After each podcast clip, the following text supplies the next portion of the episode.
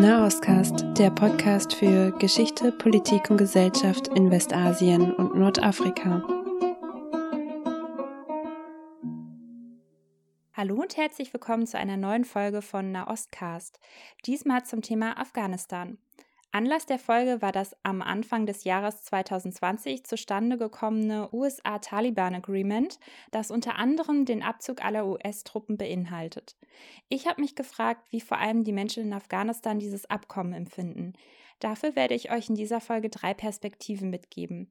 Zunächst durch ein Interview mit Asra von dem Verein Drop and Ride in Kabul, dann ein Mitschnitt aus dem Webinar von Al-Shaq Reise von der Afghanistan-Expertin Dr. Nemat und abschließend habe ich noch ein Gespräch mit Weiss von Disorient geführt. Also Ohren auf und viel Spaß mit der Folge.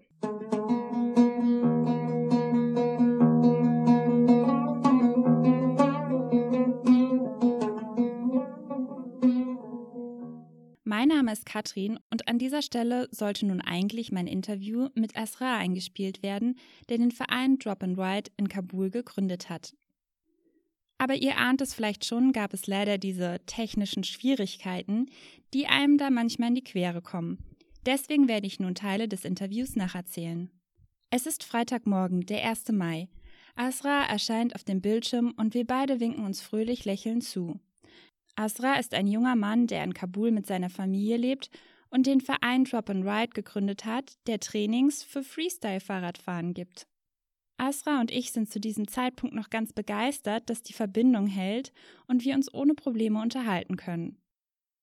Wir beide haben die menschlichen Störfaktoren aus dem Zimmer gedrängt, er seine Familie, ich meine Mitbewohner. Ein ganz normales Gespräch also zwischen Kabul und Berlin. Asra erzählt mir, dass er den Verein Drop and Ride vor fünf Jahren gegründet hat. Alles fing mit seiner Begeisterung für das Freestyle-Fahrradfahren an. Die Begeisterung wollte er teilen und weitergeben. Auf meine Frage hin, ob es schwierig war, andere Menschen für sein Hobby zu begeistern, lacht Asra und verneint. Bis heute nehmen um die 80 Kinder und Jugendliche an den Trainings teil. Schwieriger hingegen war schon ein Platz zu finden, wo die Trainings stattfinden können. Ein sicherer, geschützter Ort, an dem auch Frauen trainieren können, ist nicht so einfach in Kabul zu finden. Jetzt muss ich die Frage stellen, auf die ich eigentlich keine Lust habe und ich mich wie einer dieser westlich weißen Journalistinnen fühle, die immerzu nach Sicherheitslage und Extremisten fragen. Aber ich frage, gab es denn Menschen, die negativ auf die Trainings von jungen Männern und Frauen auf Fahrrädern reagiert haben? Ja, das gab es. Aber Asra macht deutlich, dass es zwar einzelne religiös begründete Anfeindungen gegen die Initiative gab, die meisten Leute aber vielmehr am Anfang einfach nicht verstanden haben, warum er das macht. Was soll es denn schon bringen, akrobatische Kunststücke auf einem kleinen Fahrrad zu machen? Aus Projektmanagement-Perspektive würde man das so beschreiben. Das Freestyle Cycling ist ein Empowerment-Tool, das junge Erwachsene in ihren Fähigkeiten und Selbstvertrauen bestärkt. Asra hat in erster Linie aber einfach Spaß an seiner Arbeit, obwohl er sich natürlich bewusst ist, was er als Trainer mit seiner Jugendarbeit in, sagen wir mal, einer sozialpolitisch konfliktreichen Stadt leistet. Und wo wir schon bei konfliktreich sind, komme ich natürlich auch gleich auf die Politik zu sprechen. Immerhin gab es ja im September 2019 die Präsidentschaftswahlen in Afghanistan, bei denen sich gleich zwei Präsidentschaftskandidaten als Sieger kürten. Der vorherige Amtsinhaber Ashraf Ghani, der laut Wahlergebnis knapp über 50 Prozent der Stimmen hatte, und sein Rivale Abdullah Abdullah, der fast 40 Prozent der Stimmen erhielt. Nach monatelangen Vorwürfen des Wahlbetruges und der falschen Stimmenauslegung, infolgedessen die USA mal eben eine Milliarde Hilfsgelder nach Afghanistan kürzten, wurde im März 2020 der vorherige Amtsinhaber Ashraf Ghani erneut zum Präsidenten vereidigt. Und noch etwas politisch Bedeutsames fand Anfang des Jahres 2020 statt. Der Vertrag zwischen Taliban und den USA, der unter anderem zu einem Abzug der US-Truppen und all seinen Verbündeten bis Mitte 2021 führen soll, wurde nach zweijährigen Verhandlungen in Abwesenheit der afghanischen Regierung unterzeichnet. Zu dieser Einschätzung hat uns Asra netterweise nochmal eine Sprachnachricht geschickt. About the peace agreement between Taliban and US government, I want to say that it's a good thing, but withdrawal of US troops from Afghanistan in this point we can't imagine what will happen next after the withdrawal. Maybe it affects youths from security reasons but if anything happens we as youth of afghanistan we will never go back to the war and to the misery in the past. We will follow our dreams and our passion. Because anything we achieved yet uh, we don't want to lost them. We achieved them with so much hard work. Uh, if I would change something in Afghanistan as a young person, I would change the idea of the next generation and young people all over Afghanistan. I want to say to the youth of Afghanistan that do not follow your ways of your fathers, your grandfathers. Do not follow their ways.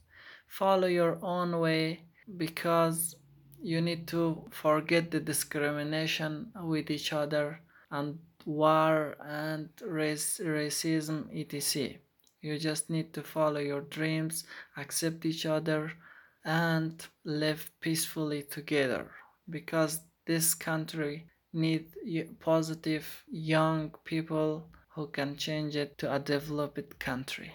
Uh, regarding the drop and write connection with other organ- youth organizations I want to say yes, we are connected with other young organizations, youth organizations that are working for peace, gender equality, and development. We had different events together and surely we will have a cooperation in future yeah we support each other and help each other in any way we can Auch wenn technisch nicht alles einwandfrei geklappt hat, freue ich mich sehr, dass das Interview mit Asra geklappt hat. Immerhin folge ich ihm und seiner Initiative Drop and Ride auf den sozialen Netzwerken, genauer gesagt Facebook, schon seit Jahren. Momentan findet natürlich wegen Covid-19 keine Trainings statt und überhaupt sitzt Kabul schon seit zwei Monaten in Quarantäne. Wer aber Lust hat, mehr über Drop and Ride zu erfahren, werfe doch mal einen Blick auf die Facebook-Seite. Drop and Ride wird übrigens über den Berlin ansässigen Verein Abascha und deren Spendengelder gefördert. Dadurch können Fahrräder und Materialien gekauft werden. Auf der Seite des Abascha Vereins findet ihr auch nochmal eine ausführliche Beschreibung der Initiative. Alle Angaben dazu verlinken wir euch natürlich nochmal auf naostcast.de.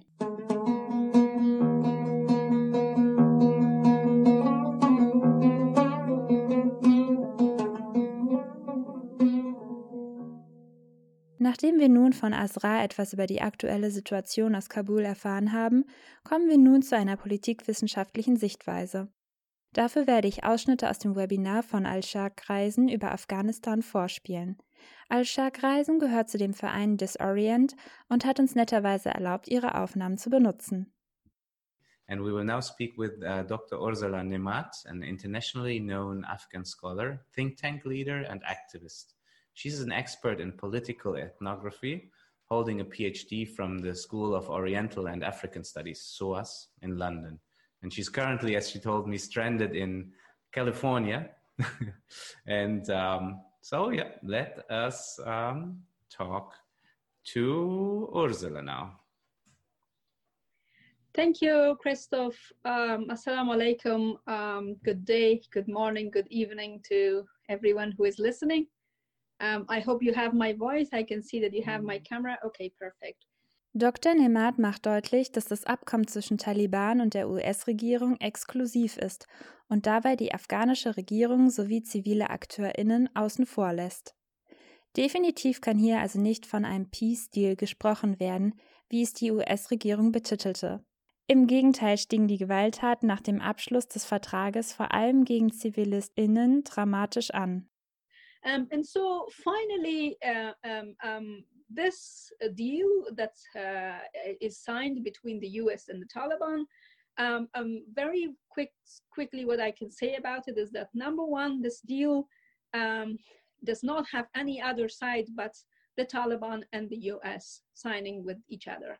Uh, the government of Afghanistan, uh, left, let alone the women or the people or the civil society from Afghanistan, the entire country was exempted from it. Uh, and it was a sign more a deal uh, rather than a peace deal. There is no peace in it, and um, I'm glad that nobody is using this as a US Taliban peace deal because it's nothing to do with peace. It's just a deal that is more framed as an exit from Afghanistan. And um, whether it will have a result or not, unfortunately, so far we didn't see any concrete results in a positive way. What we have seen is that pre deal for a week, there was a, a week of complete, you know, reduction in in, in, in, violence. I cannot say complete end of the violence, but we had a week of a very peaceful time across the country.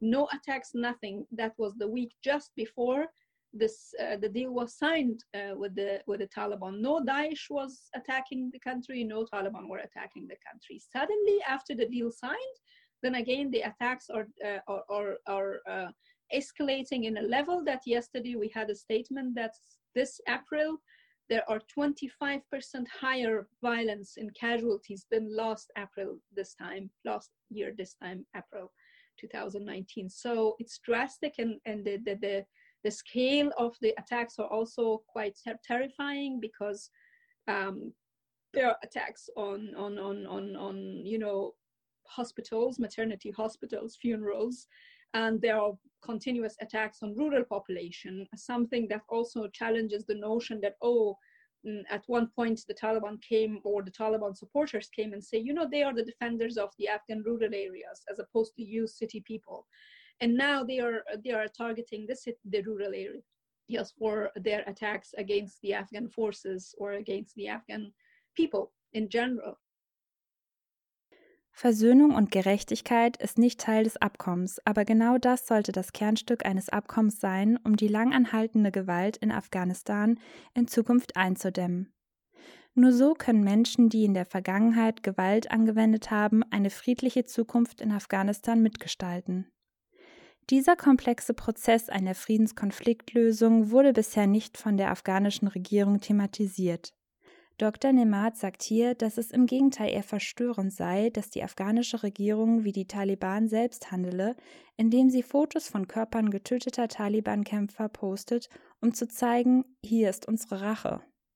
Uh, it's a very complex process. Peace building in general is a very complex process. It has a lot of dimensions.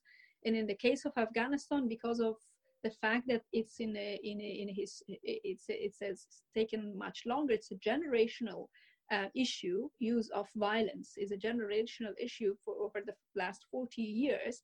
The heroes are people who kill more people. So if if that's the case, then it, it requires a lot of work.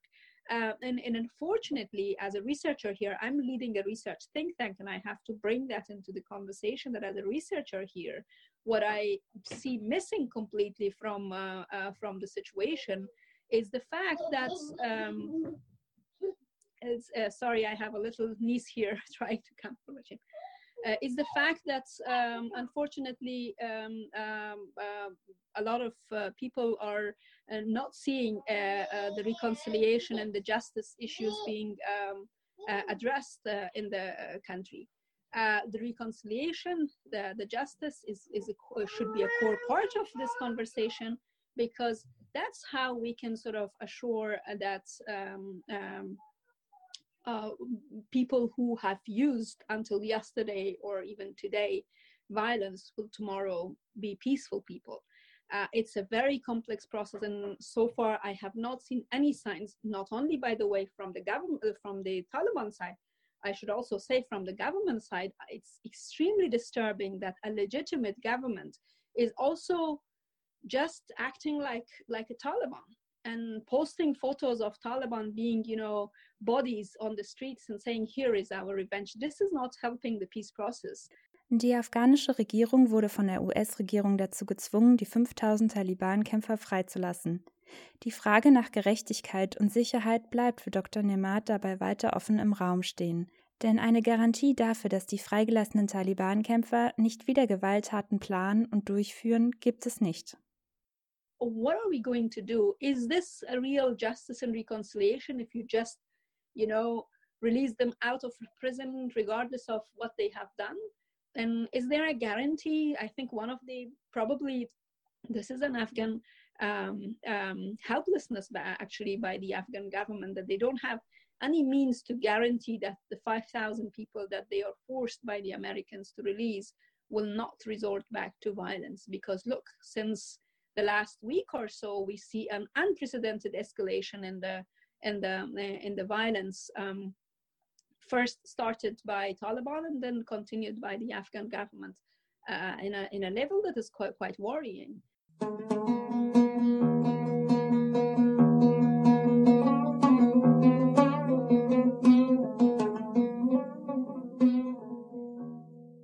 Ich habe mir nun noch einen weiteren Experten zu dem Thema Afghanistan ans Mikrofon geholt.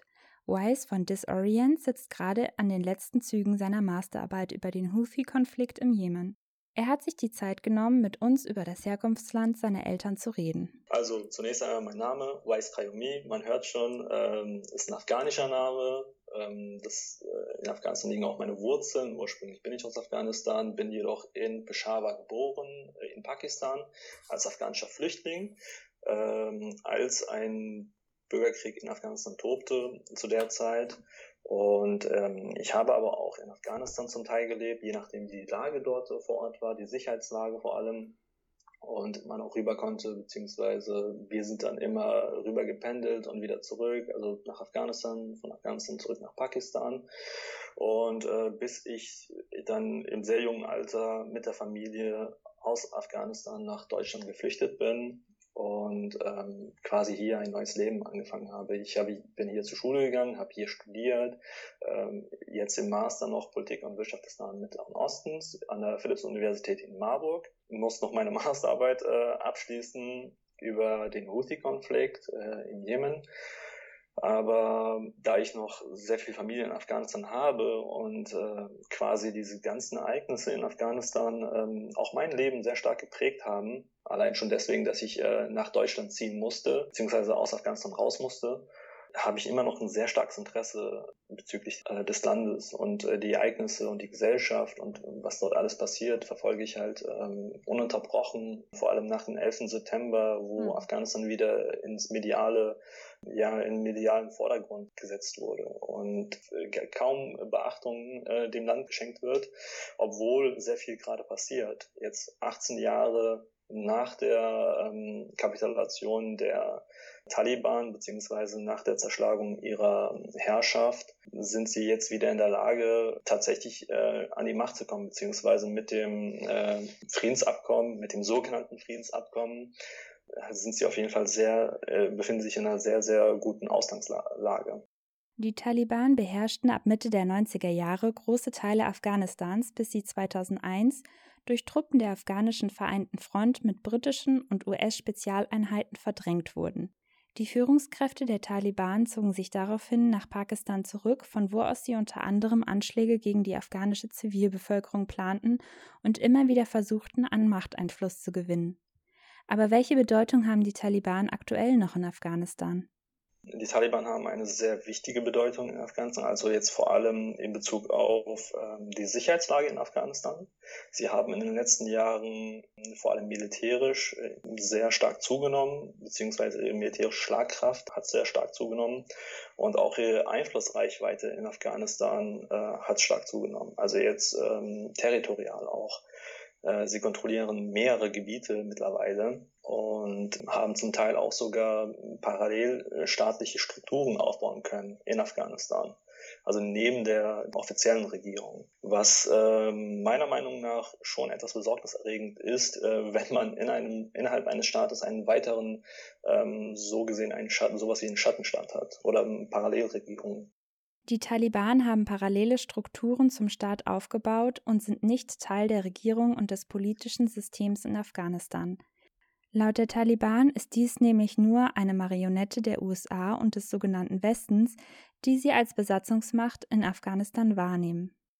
Die Taliban kontrollieren etwa 50 Prozent des Landes, vor allem die paschtunischen Gebiete im Süden und Südosten bis angrenzend an Kabul und haben auch in der Bevölkerung einen gewissen Rückhalt. Äh, interessant ist in diesem Kontext auch, dass die Taliban mehrheitlich aus Pashtunen besteht. Ähm, das hat zum Teil auch damit zu tun, dass äh, mit, ihrer äh, Ursprungsgeschichte zu tun.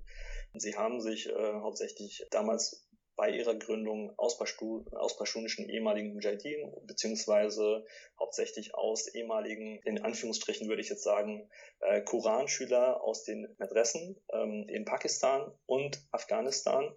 Und zum ersten Mal sind sie auch aufgetaucht in Kandahar, im Süden Afghanistans, wo ähm, auch mehrheitlich eigentlich nur Pashtun leben.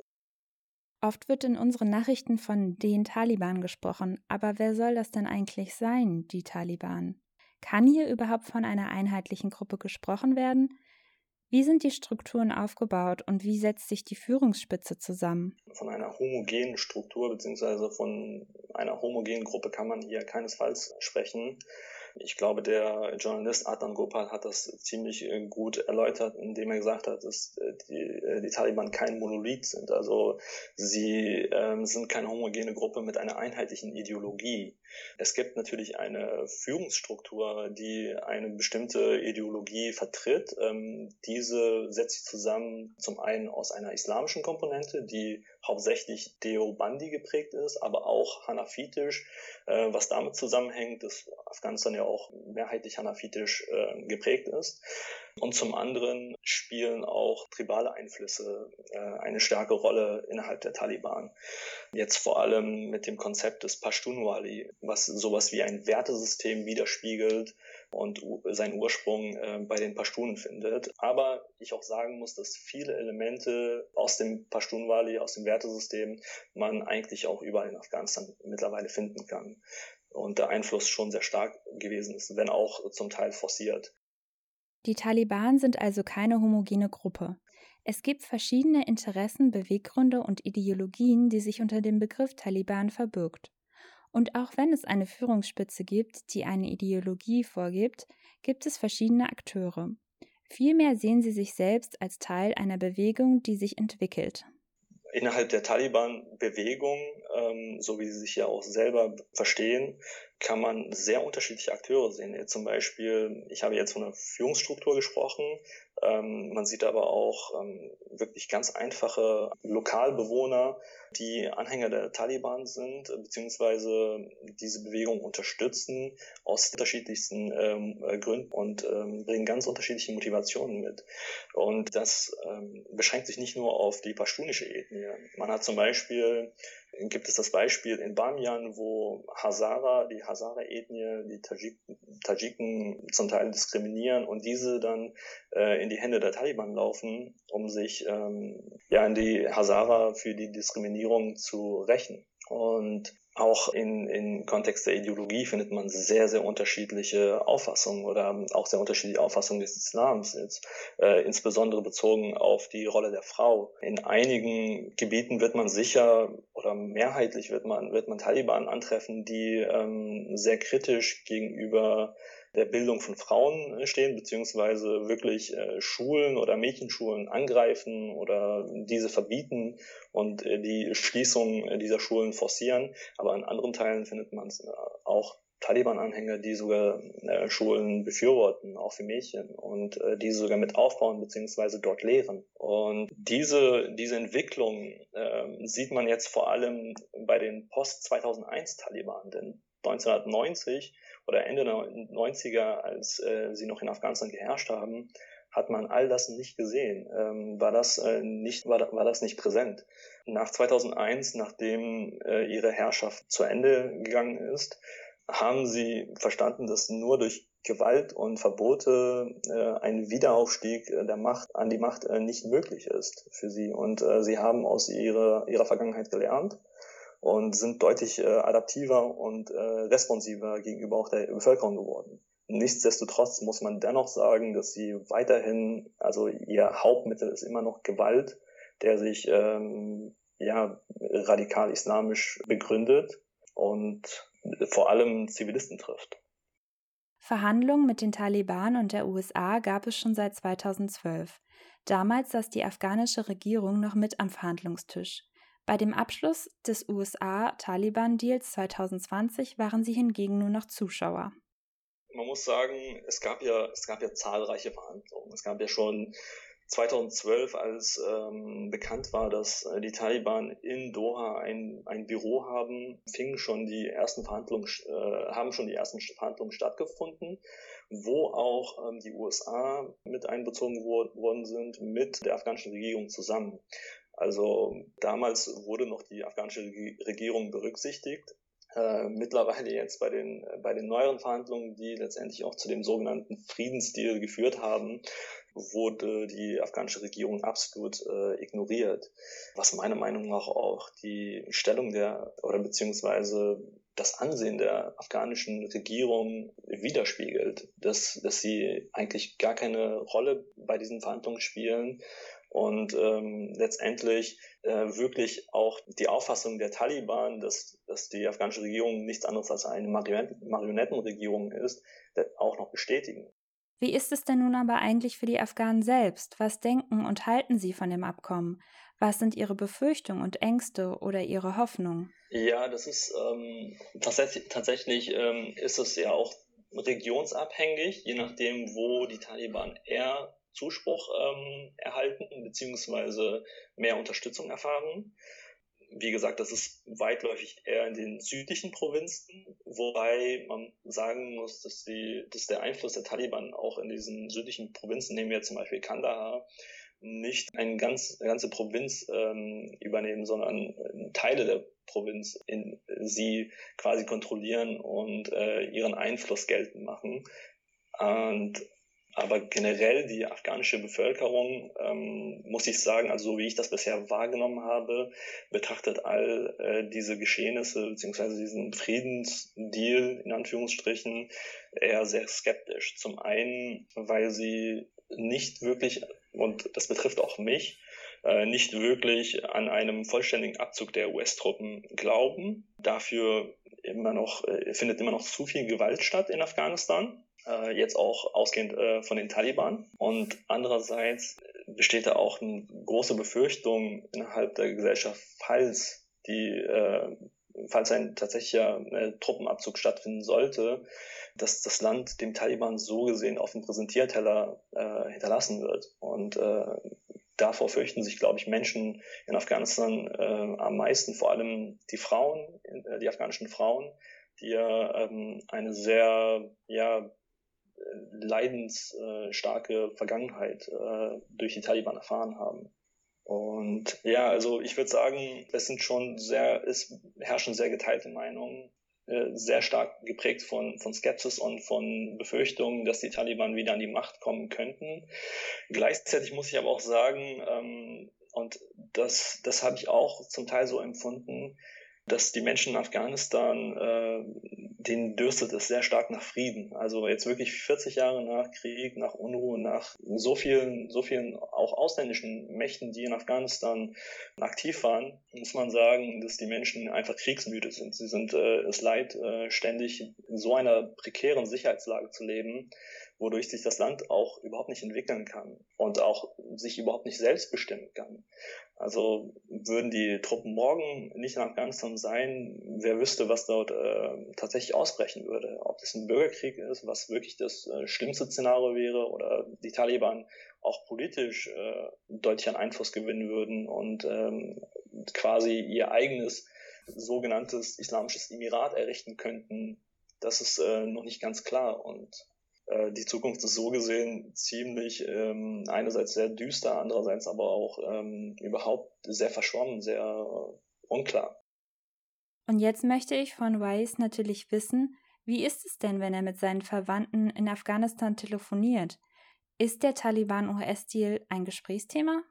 Das sind ja auch Themen, ähm, die das Leben des einzelnen Afghanen vor Ort auch betreffen und äh, dementsprechend ähm, auch in mir sehr viel Sorge aufrufen ähm, bezüglich meiner Verwandten. Nicht nur jetzt bezüglich de, des Landes und äh, der Gesellschaft, äh, sondern natürlich durch meine Verwandten, die jetzt auch vor Ort äh, leben und das äh, damit jetzt irgendwie klarkommen müssen. Es ist äh, etwas, womit sie halt, ähm, ja, ich würde sagen, sehr besonnen umgehen. Und äh, das Leben in Afghanistan geht weiter. Und äh, insbesondere jetzt im Kontext der Pandemie äh, wo die Menschen schon genug ähm, mit, mit äh, alltäglichen Herausforderungen zu tun haben. Aber das ist, das ist ein Punkt, der, der sehr vielen Sorgen, Sorgen, Sorge bereitet, aber gleichzeitig die Menschen auch einfach ihr Leben weiterleben müssen und das auch so tun. Der Abzug der US-Truppen bedeutet letztendlich natürlich auch den Abzug aller internationaler Truppen, denn ohne den militärischen Rückhalt der USA können die anderen Militärs nicht dort bleiben. Die Haltung der europäischen Länder zu den USA-Taliban-Deal war eher die eines Kopfnickens und einer Zukenntnisnahme. Beteiligt oder etwa eine Absprache gab es nach meiner Recherche hierzu nicht. Was sind denn die Forderungen an die internationale Gemeinschaft seitens der afghanischen Zivilbevölkerung? Jetzt, ob es aus afghanischer Seite eine bestimmte Forderung oder bestimmte Wünsche gegenüber der internationalen Gemeinschaft gibt, naja, man muss sagen, in den letzten Jahren waren es ja auch, war es ja auch mit die internationale Gemeinschaft beziehungsweise äußere Mächte, die zum Teil für diese, für diese Verhältnisse in Afghanistan auch gesorgt haben. Also sie waren ja auch äh, Akteur in Afghanistan, vor allem militärisch mit der afghanischen Regierung haben sie auch irgendwo mit äh, dazu beigetragen, dass die Taliban so stark wieder stark werden konnten, weil da absolute Misspolitik äh, stattgefunden hat. Und ähm, also ich denke, die Forderungen, die oder die Wünsche, die die Afghanen gegenüber der internationalen Gemeinschaft haben, ist einfach, dass, ähm, dass sie nicht äh, von heute auf morgen da allein gelassen werden dass da auf jeden Fall ein sowas wie eine Übergangsphase stattfindet. Ich muss sagen, dass die meisten Afghanen, und ähm, das betrifft auch mich, einen Abzug von militärischen Truppen, von ausländischen militärischen Truppen willkommen heißen, weil es einfach bisher äh, keine positiven Auswirkungen hatte. Aber gleichzeitig denken sehr viele Afghanen, dass äh, momentan es äh, notwendig ist, dass diese Truppen vor Ort sind und äh, dort äh, eine gewisse Präsenz zeigen, weil die Lage in Afghanistan sonst wirklich aus, aus, aus dem Ruder geraten könnte. Besonders betroffen seien die Frauen, so weiß. Die afghanische Frauenorganisation Medica Mondiale zum Beispiel positioniert sich ganz klar gegen einen Abzug der US-Truppen. Sie befürchten, dass der Einfluss der Taliban und damit die Einschränkung von Frauenrechten mit einem Abzug größer werden wird. Äh, vor allem, vor allem was es äh, betrifft, dass die Frauen. Äh, wir hatten ja auch ähm, das Gespräch mit ähm, Jamila Afrani, beziehungsweise mhm. leider konnte es aufgrund von äh, Internetschwierigkeiten nicht stattfinden. Aber wir wissen ja, dass die Organisation für, für die sie arbeitet, beziehungsweise wo sie ja, als Direktorin ähm, aktiv ist, ähm, Medica Mondiale, ganz klar gegen äh, einen Truppenabzug sind, weil sie befürchten, dass die Situation der Frauen sich stark verschlechtern wird sobald die Taliban wieder an Einfluss äh, dazugewinnen und auch sogar das politische Geschehen in Afghanistan mit äh, sollten. Das war die Nahostcast-Folge zum US-Taliban-Deal in Afghanistan. Ich bedanke mich ganz herzlich bei Asra von Drop and White, bei Al-Shark Reisen und bei Weiss von Disorient. Das ganze Webinar von Al-Shark Reisen über Afghanistan und noch andere Länder in der Warner-Region könnt ihr euch online über ihren YouTube-Kanal anschauen.